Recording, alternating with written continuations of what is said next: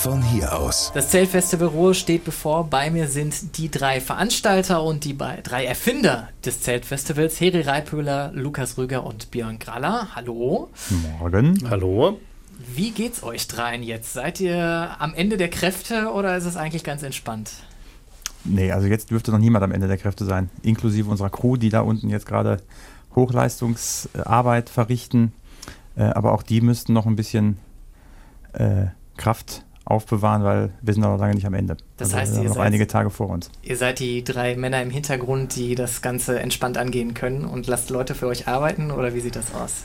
Wir sind klassische Bürotiger, würde ich sagen. Zumindest so, was, was die Zeit äh, vor der Veranstaltung angeht. Das heißt, wir bereiten die Sachen halt am Schreibtisch größtenteils vor und äh, die Umsetzung, was den Aufbau und die Produktion angeht, mhm. das überlassen wir den Leuten, die das wirklich können.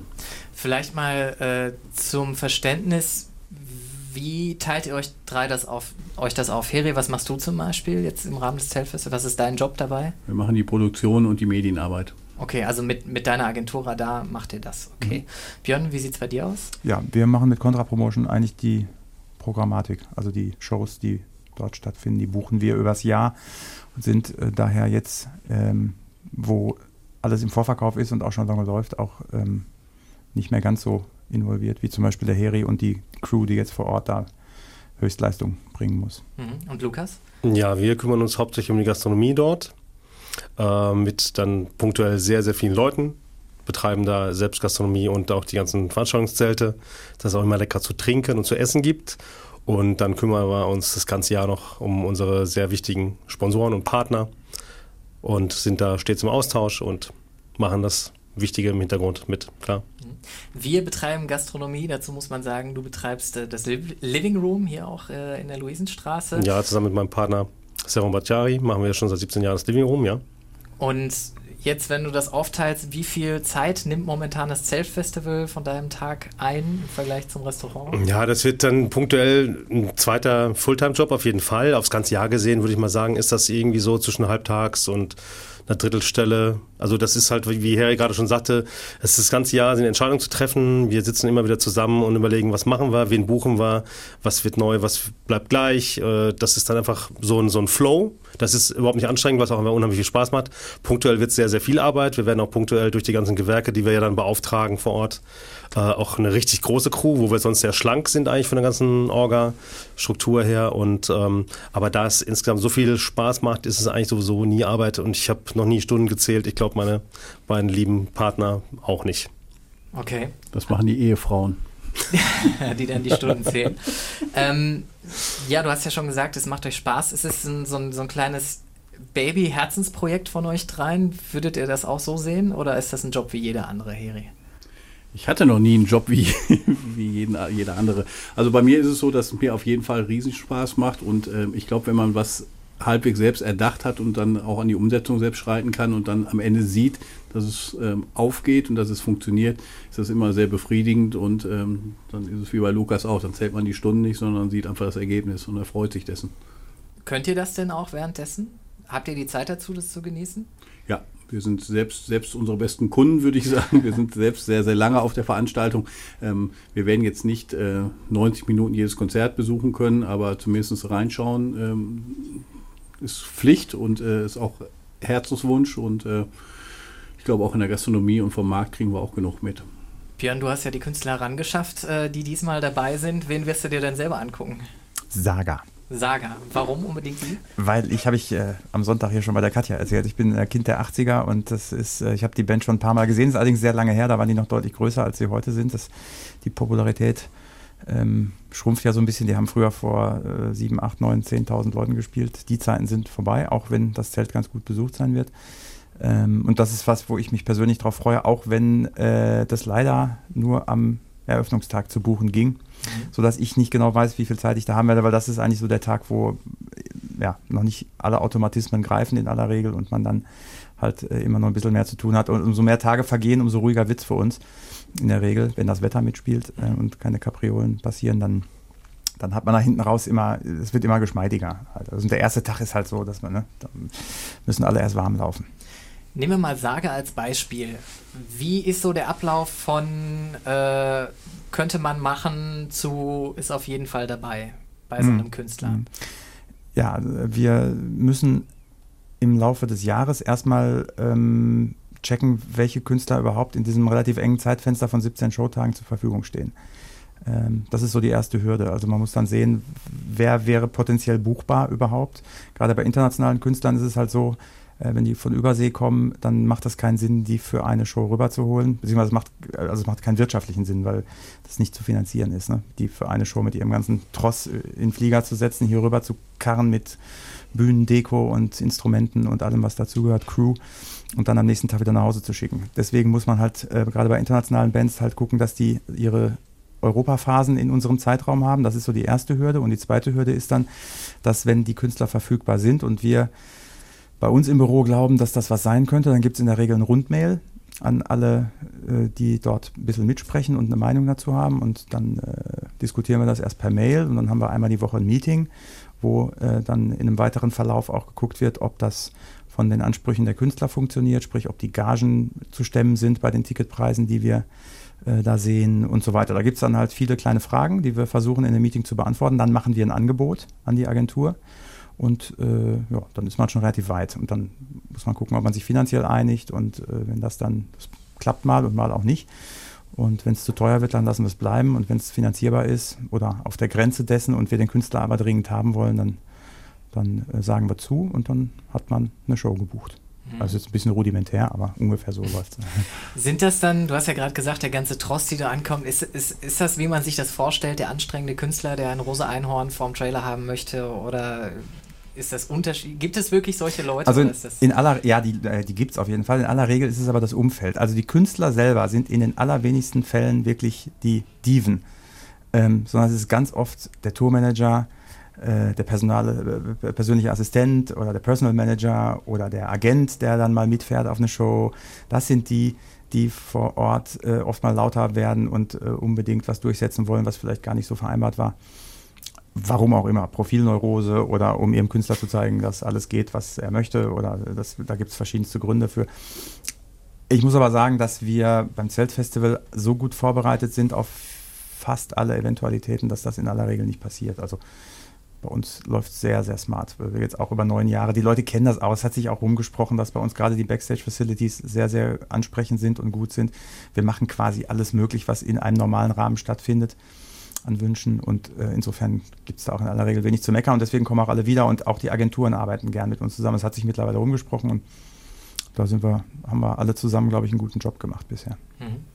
Ihr wollt ja vom Line-Up her auch was anbieten was irgendwie alle zufriedenstellt oder ein breites Spektrum anbietet. Heri, jetzt, wenn ich mir das in diesem Jahr angucke, seid ihr ein bisschen jünger als sonst. Mit äh, Namika, mit Mark Forster, mit äh, solchen Künstlern, ähm, so, so den großen Headliner äh, aus den 70ern, 80ern, äh, wie es vielleicht das auch früher mal gegeben hat, gibt es dieses Jahr nicht, oder?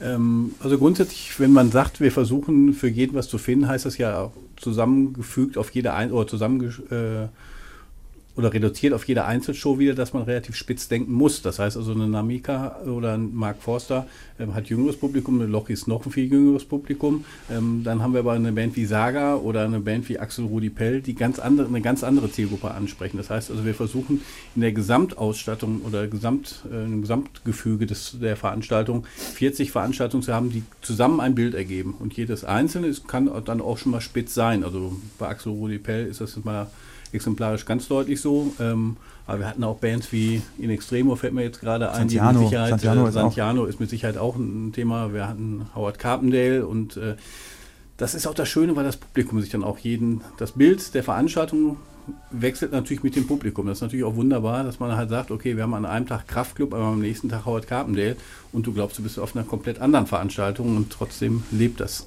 Wie ist das denn, wenn sich Mark Forster und Dieter Thomas Kuhn backstage begegnen? Gibt es da solche Momente, wo Welten aufeinander prallen oder sind die letzten Endes eigentlich alle ähnlich drauf? Das ist, ähm, das ist lustiger äh, draußen als hinter der Bühne. Ich glaube, der Respekt bei Künstlern ist doch relativ hoch voreinander. Also gerade vor solchen, äh, vor solchen großen Rossen wie Dieter Thomas Kuhn, der jetzt, ich weiß gar nicht, 25 Jahre mit Sicherheit auf Tour ist.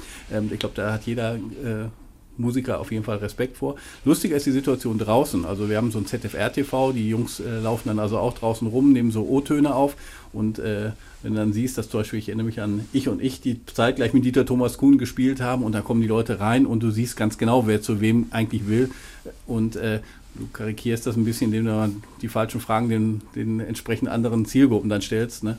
Das, ist, ähm, das ist auf jeden Fall da prallen mehr die Sachen aufeinander, oder prallen mehr die Welten aufeinander. Mhm. Du hast eingangs gesagt, dass deine Aufgabe auch so ein bisschen die Vermarktung des Festivals ist. Ähm, du hast gerade auch von einem Bild gesprochen, das ihr präsentieren wollt. Wie ist denn das Bild vom ZFR jetzt nach draußen? Ist es äh, für uns hier in Bochum ist es natürlich ein großes Ding. Wie sieht es NRW oder deutschlandweit aus? Kennt man das ZFR? Ist das mittlerweile eine Marke? Also wir arbeiten daran. Also ich glaube, es gibt immer verschiedene Gruppen, für die wir das machen. Also zum einen natürlich ganz maßgeblich machen wir es fürs Publikum und da würde ich sagen, aufgrund der Tatsache, dass wir relativ viele Partner auch haben, die nicht eine lokale Ausprägung haben, sondern ähm, eine, zumindest eine landesweite Ausprägung haben und die eine oder andere Musikgazette, die sogar bundesweit strahlt und das Internet, nicht zu vergessen, ähm, sind wir mit Sicherheit über die Stadtgrenzen oder über die Ruhrgebietsgrenzen hinaus deutlich bekannt.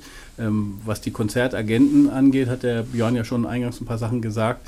Also glaube ich auch, dass wir mittlerweile, da gibt es ja nur 50 oder 100, die da das Geschehen äh, maßgeblich steuern. Ähm, die sind, glaube ich, ähm, auch über das ZFR bestens informiert und waren auch zum großen Teil schon da. Ich muss sagen, es wäre uns freuen können, dass unglaublich viele Veranstalter schon bei uns waren, weil sie einfach was Positives gehört haben und gesagt haben, ich gucke mir das mal an. Da schwärmt vielleicht mein Künstler von oder schwärmt jemand anders von. Das gucke ich mir mal an. Kommen die jetzt mittlerweile auf euch zu mit Künstlern oder ist es immer noch so, dass ihr anfragt? Ja. Ähm, beides. Also wir, wir haben natürlich Bewerbungen von, von Agenturen mittlerweile und auch nicht wenige ähm, und müssen aber selbst auch natürlich nach wie vor arbeiten und das ist auch immer noch die Mehrzahl.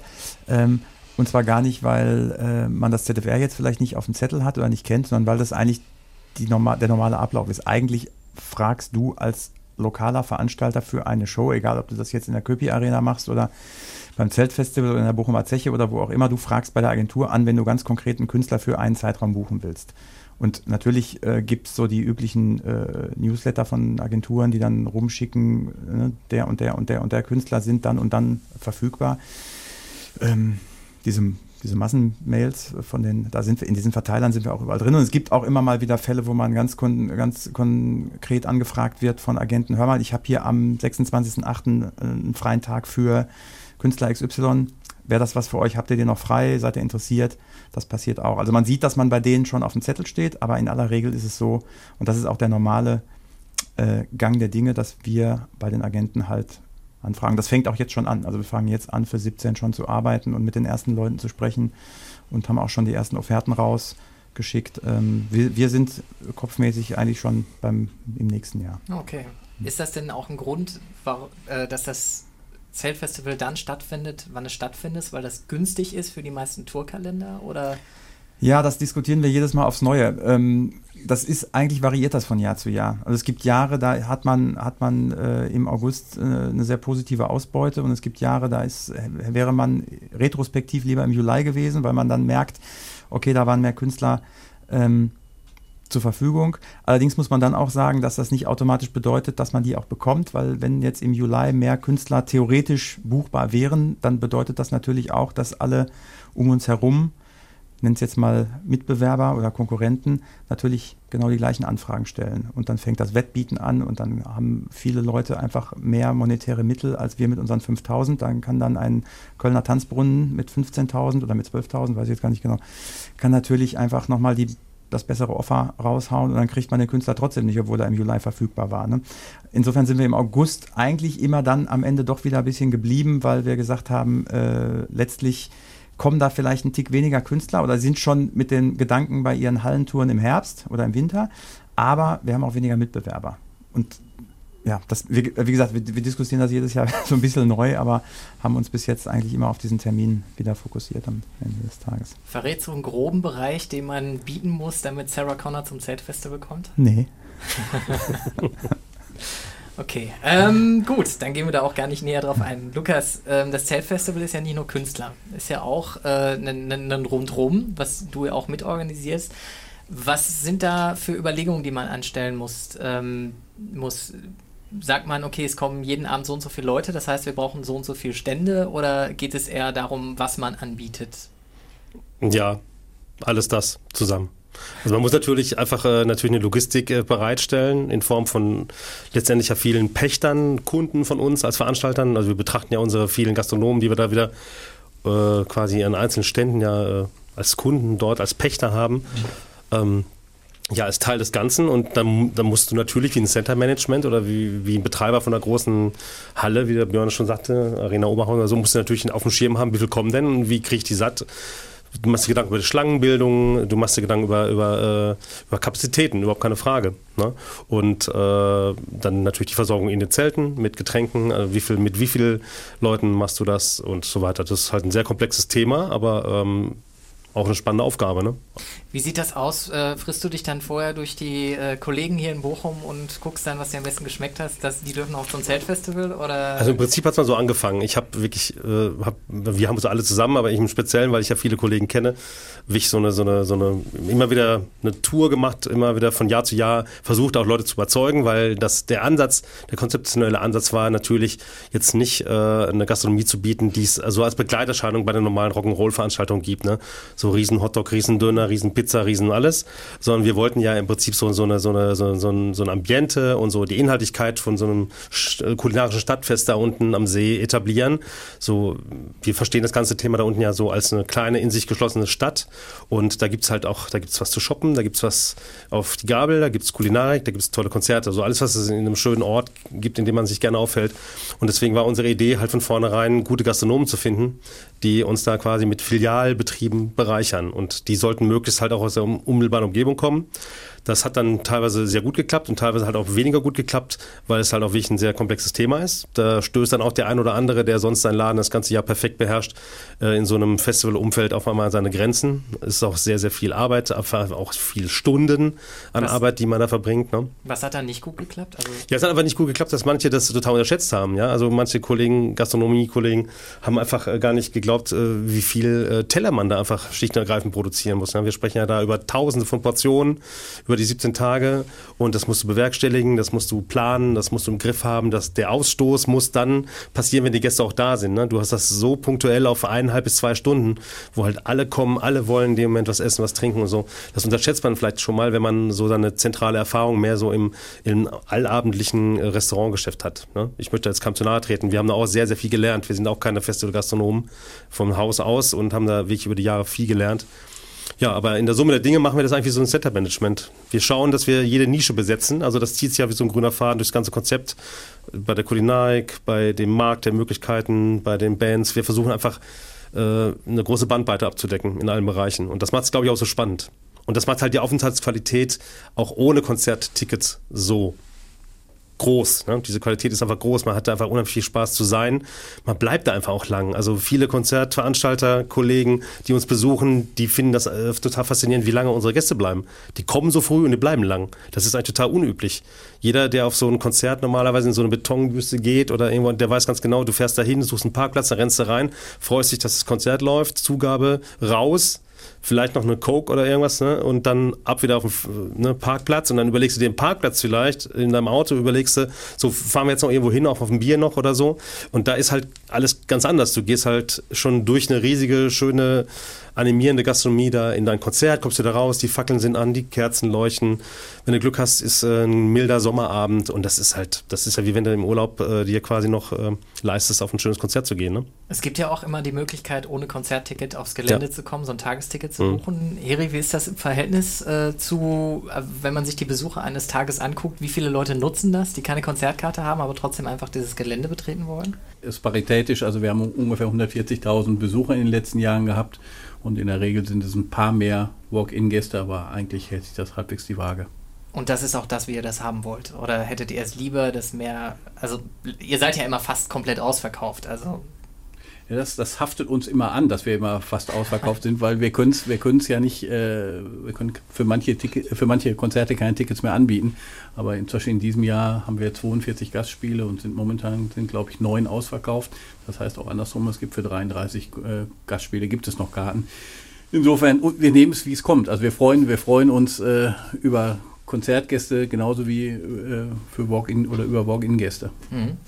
Kommen wir vielleicht mal zurück zum Anfang des Ganzen, weil ihr drei seid ja nicht nur die, die das jetzt stemmen, sondern die drei, die es auch letzten Endes aufgebaut haben. Wer von euch dreien ist zu den anderen gegangen und hat gesagt, ich will sowas machen? Ich, ich.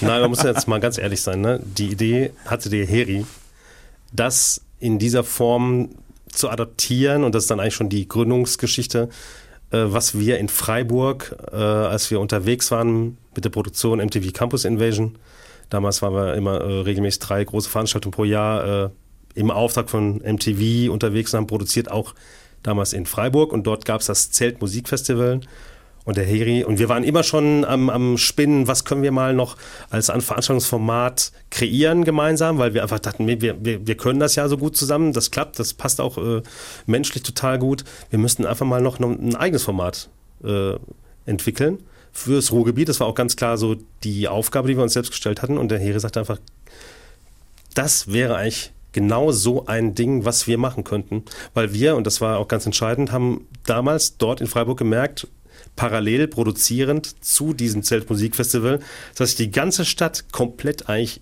nur für dieses Zeltmusikfestival interessiert hat, obwohl wir in unserer Selbstwahrnehmung MTV, Tross und super Künstler dabei und so ankamen und dachten, hey, wir sind doch eigentlich so die Attraktion mit den ganzen Leuten am Start. Und das war halt überhaupt nicht so. Und das, das war so ein bisschen so der Moment, wo der Herr das auf den Punkt gebracht hat. Und dann sind wir eigentlich sehr konkret äh, geworden dann in relativ kurzer Zeit, haben das geskribbelt, sind zu ersten potenziellen Partnern gegangen, haben so mal überlegt, wen könnten wir ansprechen. Wir waren früh auch äh, bei politischen Amtsträgern und haben gefragt, könntet ihr euch überhaupt vorstellen, dass man sowas nach Bochum bringt? Und dann gingen so schnell relativ viele Türen auf, dass wir fast selbst sogar erstaunt waren und haben dann gesagt, also wir müssen es jetzt eigentlich machen, weil so eine Chance kriegt man nicht nochmal wieder. Witzigerweise waren wir mit dem Prozess der Diskussion noch gar nicht am Ende. Wir waren so ein bisschen mhm. auf dem Weg dahin und haben dann so viel Zuspruch bekommen von unseren jetzigen Partnern, die heute auch noch zu uns stehen und halten und die hoffentlich auch, aber ich glaube, den Gesprächen entnehmen zu können, dass sie auch sehr glücklich sind mit der ganzen Entwicklung. Und äh, ähm, ja, da waren wir damals einfach quasi sind ins kalte Wasser geschmissen worden, schon mehr oder weniger, weil dann konnte man auch irgendwie nicht mehr so richtig zurück. Ist das eine Bochumer Besonderheit, dass man so viele offene Türen dann einrennt, wenn man mit so einem Vorschlag um die Ecke kommt? Oder war das, hat sich das gerade irgendwie glücklich gefügt, dass man sagt, ja, gute Idee? Ja.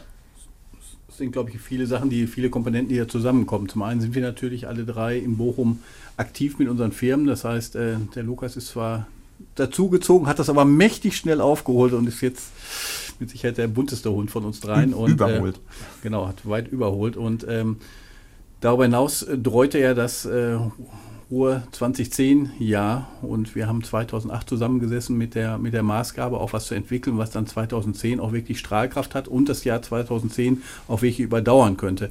Das alles im Hintergrund und ähm, ja, dazu die Partner und damals auch eine Oberbürgermeisterin, die uns auch Mut gemacht hat, es einfach voranzutreiben und ähm, mit uns gemeinschaftlich erstmal Flächen überlegt hat, wo man das überhaupt umsetzen kann und mit uns zusammen Flächen äh, diskutiert hat und so eine Machbarkeitsanalyse, würde ich es mal hochtrabend nennen, äh, erstellt hat, um zu sagen, okay, wo könnte man sowas denn überhaupt mal veranstalten? Ja, das war nämlich letztlich das entscheidende Problem, vor dem wir standen. Alle haben eigentlich die Tür aufgemacht, also mehr als Spalt.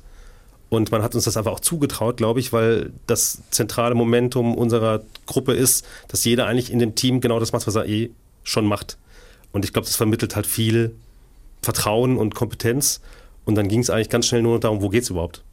Und da waren ganz andere Sachen im Gespräch und wir sind dann wirklich ein bisschen, ja, gar nicht freiwillig, würde ich mal so sagen, am See gelandet. Und das war einfach ein, letztlich eine sehr glückliche Fügung. Ne? Wo hätte es denn sonst, also was waren andere Vorschläge in Bochum? Es, äh, hat, es gab eine Streichliste mehr oder weniger. Es gab irgendwie am Anfang, glaube ich, acht oder neun Plätze und ähm, bei Besichtigungen, bei Besichtigungen, also es gab so Sachen wie zum Beispiel Schmächtingwiese oder Veranstaltungen, wo man schnell mit einem Blick in der Mitte von der Wiese sagen, sagen konnte, äh, da lässt es sich nicht, nicht realisieren. Vielleicht auf das eine, vielleicht atmosphärisch nicht von unserer Seite aus, aber das zweite auch, wo man sagt, okay, das ist auch nicht ein klassisches Innenstadtfestival. Ähm, und äh, wir haben da uns relativ, relativ schnell freigeschwommen. Und dann wurde es der See.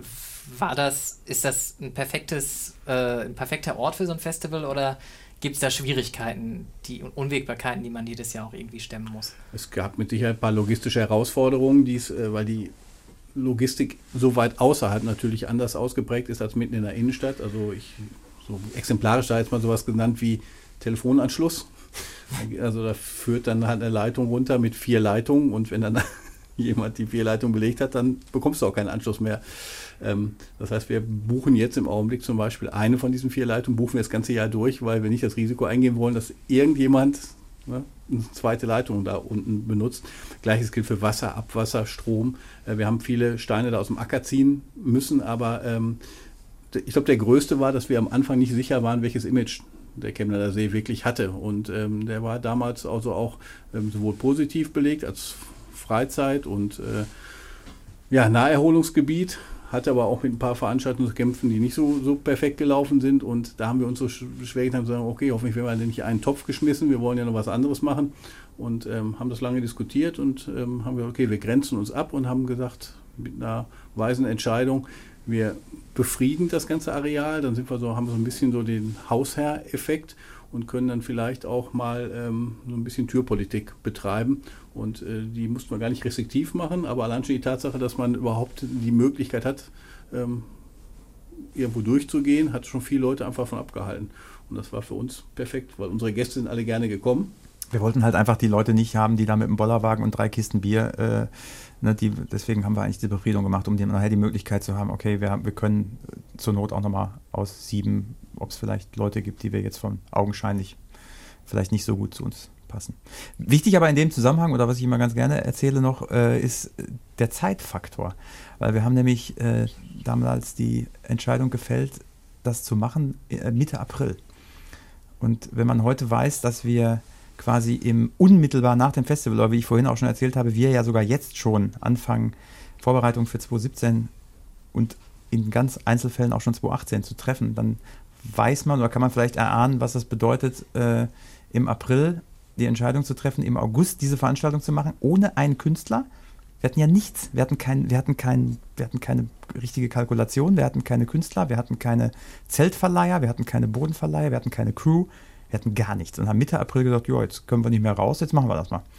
Und waren uns eigentlich nicht bewusst, was das für ein letztlich jetzt von heute aus gesehen eine gute Entscheidung, damals aber eine absolute Scheißentscheidung, weil es ist zum Teil auch dann echt äh, Richtung Juli dann echt der Arsch gegangen. Ne? Wenn du so siehst, du hast dann irgendwie 17 Veranstaltungen im Verkauf, weil mehr waren nicht mehr zu buchen oder 19 oder 20, ich weiß nicht mehr, was wir hatten und hast dann irgendwie vier Wochen vor Show äh, 7000 Tickets verkauft für alle zusammen, wo du dann denkst, ach du Scheiße. Das, das war schon sehr speziell. Und wie hat es dann doch geklappt, dass ihr dann danach gesagt habt, das machen wir nächstes Jahr nochmal? Ja, das war ja bekanntlich, das ging auch durch die Presse, das war eine Riesenbeule monetär damals. Also wirklich so, dass wir äh, da ein paar Nächte drüber schlafen mussten, ob man das wirklich weitermachen will. Aber das Feedback unserer Partner und auch des Publikums, es waren damals nicht so wahnsinnig viele Leute da, aber die, die da waren, die haben es so gefeiert und wir letztlich auch, weil Heri hat ja vorhin schon gesagt, wir sind unsere besten Gäste und uns hat es trotz dieser, also man hat das da wirklich für eine Zeit auch ausblenden können, was wir da gerade für einen Verlust vor uns herschieben wirtschaftlich. Und ähm, es hat trotzdem so viel Spaß gemacht und es hat so viel positives Feedback gegeben von den paar Leuten, die dann da waren, dass wir irgendwann halt äh, ein, zwei Wochen später gesagt haben, komm, dann versuchen wir das jetzt halt wieder reinzuwirtschaften in den nächsten Jahren und, und machen es jetzt mal mit ein bisschen Anlauf und einer besseren Planung und mit mehr Vorlauf und mit vernünftigen Künstlern und mit all dem, was man so, äh, was man so dann in einer vernünftigen Zeit auch vorbereiten kann. Und äh, ab da ging es dann so ganz leicht bergauf. Spielt das auch eine Rolle, dass ihr drei so viel Erfahrung und auch gemeinsame Erfahrung hattet, dass ihr gesagt habt, okay, das Risiko können wir nochmal eingehen? Ja, ich glaube, klar spielt es eine große Rolle, dass man letztendlich den Glauben an das Projekt nicht verliert. Ne? Ähm, und dabei, aber das Wesentliche ist natürlich, man muss es dann letztlich verpacken können. Äh, dann geht man halt einfach auch einfach mal zu Leuten, die einem beruflich Geld leihen. Ja, oder äh, man löst Reserven auf oder was auch immer. Aber äh, ich glaube, das ganz Entscheidende war wirklich die Reaktion der Partner und, und der Leute, die da waren. Und äh, ein großes Plus war auch, dass viele dann verstanden haben, ah, das meinen die damit. Das ist also das, was die da jetzt vorhaben langfristig. Und man hat natürlich auch so ein bisschen die Hoffnung gehabt, dass natürlich jetzt das äh, eine gute Position ist, wenn man es einmal gezeigt hat, was da läuft und wie das aussehen soll, äh, um sich einfach auch besser da ähm, im Prinzip ja, vermarkten zu können, nochmal ein paar Quellen äh, zu erschließen und und und. Also das war aber im Prinzip schon so einfach eine zweite Patrone eingelegt und nochmal abgedrückt. Also wieder und ja, aber ich glaube, das eint uns halt, wir sind halt so Unternehmertypen. Das kann man auch immer schlecht erklären. Ähm, das würden manche nie tun. Wir machen es auch nicht, weil wir hinterher das Gefühl haben, wir wollen die Größten sein, aber wir glauben dann einfach an irgendeine so Sache und wollen einfach im Prinzip auch nicht Ruhe geben, bevor wir uns bewiesen haben, dass es funktioniert. Und ich glaube, das war so eine Gemengelage, die das getroffen hat. Und natürlich auch viel Erfahrung, das hast du gefragt. Äh, viel Erfahrung, gerade die beiden, also ich war ja da echt Novize in dieser Geschichte und ähm, viel Erfahrung von Jahren, Jahren, Jahren Konzertbusiness und Produktion und für die Industrie gearbeitet. Also die Jungs wissen ja schon, was geht. Ist ja nicht so ganz frisch gewesen. Könnte das Zeltfestival jetzt weiterlaufen ohne euch drei? Könntet ihr einfach nur im Hintergrund die Geschäftsführer der GmbH sein und die Leute machen lassen? Ach, eine Frage, die sich bei uns, glaube ich, nicht stellt. Also dafür sind Wie wir langweilig. ich glaube, ich glaube, es wäre auf jeden Fall für uns auf jeden Fall eine schwierige Situation. Ich glaube, äh, für die Leute da unten wäre es wahrscheinlich eine, eine lösbare. Aber ich glaube, wenn wir da so säßen und nichts mehr machen dürften, Nein, aber ganz abstrakt, wenn man jetzt nicht könnte zum Beispiel äh, und man äh, mit einer gewissen Einarbeitungszeit, äh, also niemand ist unersetzlich, äh, da ein, zwei Leute noch ein bisschen näher ranführen würde, die jetzt auch schon im innersten Zirkel sind und die sich schon sehr, sehr gut auskennen und die Veranstaltung auch kennen, dann würde ich das auf jeden Fall mit Ja beantworten. Letztlich geht das klar, weil wir jetzt so viel vorbereitet und den Weg bereitet haben, äh, dass schon in unserem Team, die jetzt da unten tätig sind und auch in den Büros schon so viele ganz genau wissen, zum Teil vielleicht sogar besser als wir, was da tatsächlich wie passieren soll und laufen soll dass ich schon glaube, dass man, wenn man jetzt noch die letzten Kniffe und Tricks verrät, was wir sonst so machen, dass ich schon glaube, dass man das in einer abstrakten Welt auch weiter vermitteln kann, ja. Aber Lust habt ihr darauf gerade nicht. Nö, dann machen wir weiter. zumal, zumal es ja eine Progression auch geben soll. Also wir, wir, sind ja schon dabei, eine gewisse Evolution auch in der Veranstaltung zu halten.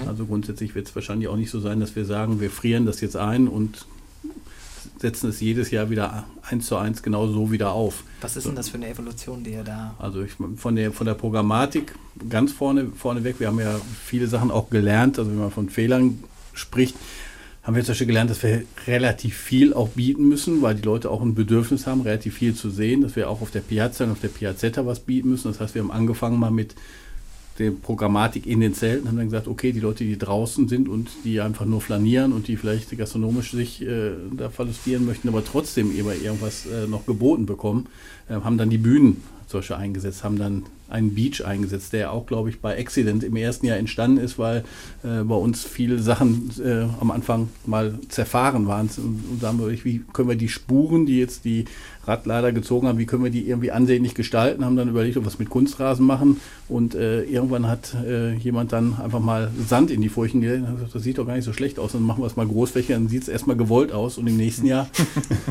haben, wir das, haben wir das dann wirklich so aufgesetzt. Dann haben wir gesagt, okay, das ist eine total schöne Idee und haben es jetzt auch ein bisschen geplanter gemacht.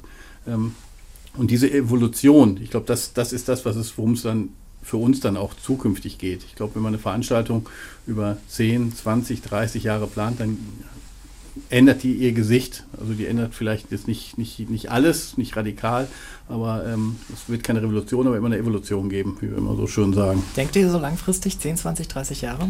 Ja. Und wie soll das Festival in zehn Jahren aussehen? Habt ihr da schon Vorstellungen oder macht ihr das so Jahr für Jahr, dass ihr das weiterentwickelt? Also ich meine, im Prinzip kann so ein Festival ja eigentlich nie geil genug aussehen. Es kann sich auch nie geil genug anfühlen, das geht ja immer geiler. Also äh, das ist ja auch echt irgendwann mal eine Frage von Budgets. Und im Prinzip ist es so, äh, wir haben auch jetzt schon viele, viele Ideen, was wir einfach unheimlich gerne umsetzen würden, was aber dann einfach auch äh, wirklich nicht umsetzbar ist, jetzt wirklich auch finanziell teilweise.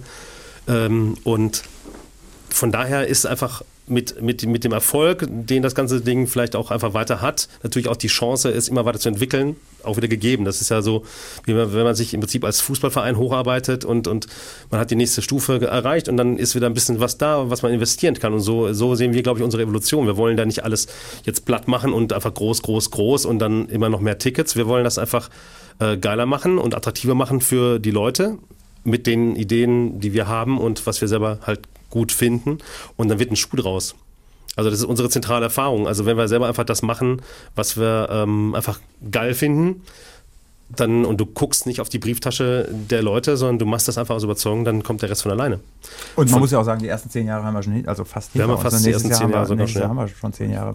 Wenn man uns das am Anfang gefragt hätte, hätten wir wahrscheinlich mit den Schultern gezuckt. Beziehungsweise nach dem ersten Jahr gesagt, eher nicht. Und trotzdem gibt es auch da eine Evolution, ne, dass man sagt, äh, hoppla, nach zwei, drei, vier Jahren ähm, ist das plötzlich Talk of the Town und, und, und äh, die Leute rufen dich an und fragen, wann ist das nächste Jahr, ich will meinen mein Urlaub danach planen. Ne? Wo du dann merkst, okay, da ist irgendwie hat sich was geändert in der Wahrnehmung offensichtlich. Ne? Aber ich glaube, wir, wir sind auch mit unseren, mit unseren eigentlichen Firmen sind wir auch schon lange genug dabei. Das heißt also, das sind auch alles Formate. Also ein Living Room gibt es seit 17 Jahren, hast du gerade gesagt, Contra seit 20, 25. 25 Jahren. Ne, wir machen bei Bochum Total seit 30 Jahren mit. Das heißt, wir denken auch die Sachen relativ lang. Die MTV Campus Invasion haben wir über zehn Jahre oder elf Jahre gemacht. Also ich glaube, so ein Konzept setzt man auch nicht auf, um zu sagen, wir versuchen das mal. Wir versuchen es mal. Das klang jetzt gerade so, wenn wir gesagt haben, wir haben es mal überraschend 2008 haben wir im April erst gestartet, aber grundsätzlich die Idee war schon dahinter, hier was zu verankern, in Bochum wieder zu verankern und Bochum wieder auf die, auf die Agenda zu bekommen, weil das ist natürlich so, wir wohnen alle hier, wir sind Teil dieser, dieser Stadt und für uns war es natürlich auch wichtig, in Bochum was wieder zum Leben zu erwecken. Wir sind, also Björn glaube ich auch, also ich auf jeden Fall bin in der Zeche wirklich mehr oder weniger groß geworden, zumindest meine musikalische Früherziehung da genossen und habe da Künstler gesehen, die man heutzutage nur in Stadien oder in, in extrem großen Arenen sieht. Und äh, dann ist das immer mal weggebrochen. Dann hat es auf einmal relativ viele Konzertveranstaltungen gegeben. Dann hat es irgendwann mal eine Arena in Oberhausen gegeben. Oberhausen war früher, kannte man auf der Konzertlandschaft überhaupt nicht. Und äh, Bochum ist so ein bisschen vom, vom Tableau gerutscht. Und da ist natürlich sowas wie Bochum Total oder die Krone in der Jahrhunderthalle oder vielleicht auch das Zeltfestival oder Urbanetics. Das sind natürlich dann alles so Ankerpunkte, die wieder sagen, okay, von hier aus in die Welt. Ja. Wäre von hier aus in die Welt auch ein Evolutionsschritt, das Zeltfestival zu exportieren? Oder soll es ein Bochumer Ding bleiben?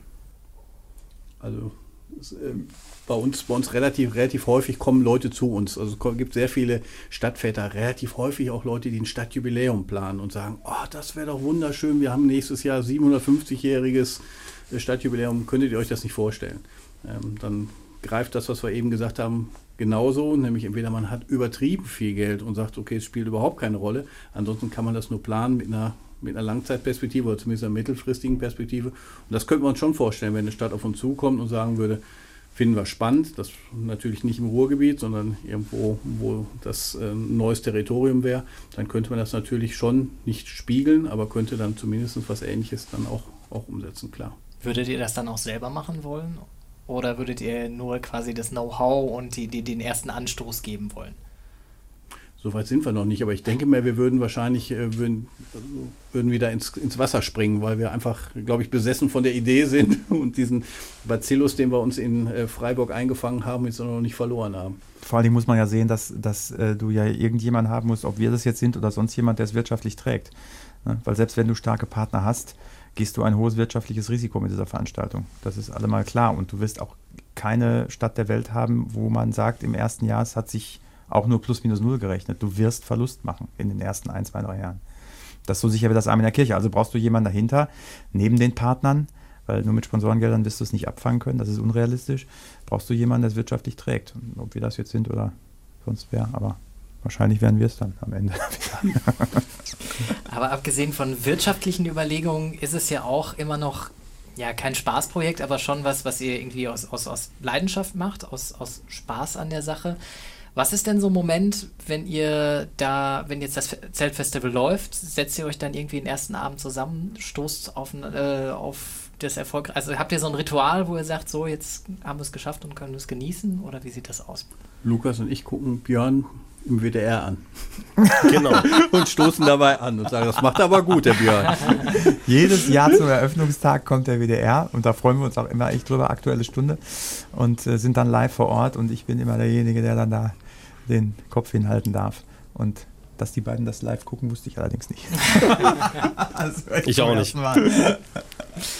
okay, also ähm, ja, wie, wenn ich mir jetzt vorstellen würde, ich habe jetzt dieses Festival auf die Beine gestellt und das läuft, ihr wirkt da ja relativ entspannt. So, das Ganze. Es wirkt so wirklich, als würdet ihr euch das, äh, du hast Urlaub am See mal so ein bisschen beschrieben. Ist das wirklich so ein Gefühl, dass man das so durchgeht und sagt, man, man geht hier mit Stolz durch, weniger mit, mit Stress? Ja, also mittlerweile ist es so, dass wir, dass wir halt eine so, und das können wir gar nicht oft genug betonen, eine so wahnsinnige Crew haben, die so viel abfedert und so genau weiß, was sie macht, dass halt ähm, ganz viele Automatismen schon sehr früh greifen, sodass wir ähm, eigentlich schon eine sehr hohe Entlastung spüren, auch in dem, in dem, im ganzen Ablauf. Und und deswegen ist es schon, wir haben jetzt kein Ritual, dass wir sagen, wir sitzen zu dem Zeitpunkt dann und dann an dem Platz und stoßen an. Aber wenn natürlich äh, an dem ersten Freitagabend die Tore auf sind um 17 Uhr und die ersten Leute kommen rein und alles sieht toll aus oder vielleicht auch schon davor bei der, bei der Pre-Opening-Party, dann ist das schon immer ein super Gefühl. Erstmal, wenn dann das Wetter mitspielt, das ist auch ein ganz wichtiger Faktor für Wohlfühlen oder nicht so ganz Wohlfühlen, dann, äh, dann hast du natürlich da eine, eine, Atmosphäre und Ambiente, wo du schon sagst, klasse, ne? jetzt geht's wieder los und jetzt haben wir auch echt Bock auf 17 Tage und es wird auch nicht langweilig. Das Wohl, ist schon so. Wohlfühlfaktor ist ein gutes Stichwort. Was auch durch die Presse gegangen ist, ist, dass ihr die Sicherheitsvorkehrungen jetzt fürs Festival angepasst habt, dass ihr Taschenkontrollen intensiver machen wollt. Ähm, was habt ihr vor diesem Hintergrund momentan für ein Gefühl für dieses Jahr fürs Festival? Habt ihr das, ist das eine Sorge, die ihr wirklich habt oder denkt ihr, ja, wir machen das jetzt mal sicherheitshalber oder wie ist, präsent ist euch das? Wir sind, was das Thema angeht, sind wir grundsätzlich ja Novizen. Das heißt, wir verlassen uns da eigentlich auf die äh, Polizei. Wir sitzen dort mit, in Arbeitskreisen zusammen und äh, hören uns das an und was uns schlüssig erscheint und welche äh, Wünsche an uns herangetragen wird, die man auch schnell erfüllen kann und die auch Sinn geben, die setzen wir um. Und ich glaube, ähm, das hilft jedem Einzelnen, weil ich glaube, das subjektive Sicherheitsgefühl ist auch ein ganz wesentlicher Aspekt. Ich glaube, ähm, das macht einfach das Wohlfühlverhalten, steigert das Wohlfühlverhalten allemal. Insofern haben wir äh, die Sachen angepasst. Das heißt, wir haben ein paar Positionen bei unserer Security erhöht, haben dort den Personalschlüssel erhöht, ähm, um halt auf ein paar Sachen reagieren zu können und äh, bitten darüber hinaus die Besucher große Taschen und Rucksäcke nicht mitzunehmen, sondern äh, mit leichtem Gepäck, wie Silbermond singt, äh, zum Ver zur Veranstaltung zu kommen, was glaube ich ähm, keinem schwerfällt und das wird auch allgemein, zumindest in den sozialen Netzwerken, sehr, sehr positiv angenommen. Lukas, ist dadurch auch die Arbeit mit den Partnern, die auch vor Ort, also mit den Gastronomen zum Beispiel, ist, wird die anders dadurch oder hat sich da nichts geändert? Nee, da hat sich witzigerweise gar nichts geändert. Also die äh, Situation innerhalb der Gastronomie und des Marktes ist eigentlich total entspannt, also gerade was die ganzen Betreiber angeht. Es kam tatsächlich äh, viel von außen diese Frage natürlich. Äh, es kam die Frage auch von Künstlern, von Agenturen. Also da gibt es auch ein bisschen gesteigertes äh, Sicherheitsbedürfnis. Ich glaube, wir sind eine Veranstaltung, die ja per se durch die Befriedung und durch viele Übergangspunkte ja viele äh, Aspekte da schon total berücksichtigt. Ganz anders als umsonst und draußen Veranstaltungen oder, oder was man alles so jetzt im Prinzip ja, in seinem freiheitlichen Leben so eh macht. Also ähm, wir nehmen das schon total ernst, aber wir wollen halt nicht hysterisch reagieren. Und ich glaube, das sehen halt die meisten so. Und äh, man konzentriert sich jetzt auf die Arbeit, dass die ganzen Kollegen sind jetzt total fokussiert auf ihren Job, den sie da abliefern wollen, dass der gut ist und dass man da ein gutes Ergebnis erzielt. Also da muss ich wirklich sagen, äh, ist das sehr schnell verflogen. Also ihr nehmt es ernst, aber es ist jetzt nichts, wo ich wirklich Sorgen drüber macht im Moment. Auf keinen Fall, ne. Ich glaube auch, dass, äh, also, ja, also da mache ich mir mehr Sorgen, zum Flughafen zu fahren, zum, zum Hauptbahnhof oder äh, zum Fußballstadion oder irgendwo, wo wirklich Menschenansammlungen sind. A, sind wir dafür, glaube ich, gar nicht groß genug, um wirklich da in den Fokus derer zu geraten, die über sowas nachdenken. Und B, äh, glaube ich, gibt es deutlich äh, für die in Anführungszeichen deutlich attraktivere Stellen als das Zeltfestival. Also da wäre ich jetzt sehr, sehr entspannt, was das angeht. Kommen wir zum Abschluss nochmal zu einem schöneren Thema. Ähm, du hast gesagt, dass du dir zum Beispiel Sage angucken möchtest, Björn. Ihr plant ja jetzt auch für die Zukunft. Ich würde von euch dreien gerne, bei Lukas fangen wir an, den Künstler hören, den ihr unbedingt mal gerne beim Zeltfestival haben möchtet. Tower of Power. Okay, warum? Ja, ja weil das einfach die Mega Chiefs sind äh, in der Musikfarbe, die ich immer schon geliebt habe. Wenn man die mal live gesehen hat, das ist der absolute Wahnsinn. Das ist wahrscheinlich ein bisschen special. Das wird vielleicht auch der eine oder andere jetzt nicht kennen. Aber lohnt sich das mal zu googeln oder sich mal ein paar Videos anzugucken. Die gibt es auch schon ziemlich lange, die Jungs. alles alte Herren, betagte Herren, die unglaubliche Soul- und Funk-Musik machen mit Bläsern, die weltberühmt geworden sind. Das ist eine ganze Musiker, Musikergeneration, die die beeinflusst haben oder wahrscheinlich mehrere Generationen. Björn und ich haben das schon veranstaltet und viel Geld damit verloren. Ich weiß. Deswegen oh, ist es ja, auch das heißt, das wäre wahrscheinlich als Abstimmungsergebnis, könnte ich mir vorstellen. Ich weiß das ja, aber das ändert ja nichts an der Tatsache. Dass du dein Votum so abgeben würdest. Wie sieht es bei dir aus, Björn? Ja, ich bin ja so ein alter Mainstreamer. Ich würde mich total über Brian Adams freuen oder Lionel Richie ähm, oder solche Leute. Ich glaube, dass das, dass das eine Musikfarbe ist, die halt ungemein gut äh, unsere Zielgruppe zusammenfasst, wenn man dann auf einem, an einem gut äh, besuchten Tag bei uns über die Piazza laufen würde und fragen würde, wer jetzt auf Lionel Richie oder Brian Adams oder Künstler dieser Art stehen würde, würde man, glaube ich, einen sehr hohen Zuspruch erfahren. Und das wären Künstler, wo ich glauben würde, dass die halt gut passen. Und ähm, wir sind an beiden auch schon dran, aber äh, leider auch die ganzen letzten Jahre schon. Das hat leider bis jetzt nicht gepasst, aber never say never. Heri? Ich glaube, die meisten Leute warten ja auf Grönemeyer, insofern schließe ich mich da einfach mal an. Okay. Dann vielen Dank euch dreien. Ich wünsche euch noch äh, viel Erfolg für die Vorbereitung und dann viel Spaß bei der Durchführung des Zeltfestivals in diesem Jahr. Danke, dass ihr da wart. Danke auch. Danke, Danke für Sie sein. Bochum von hier aus.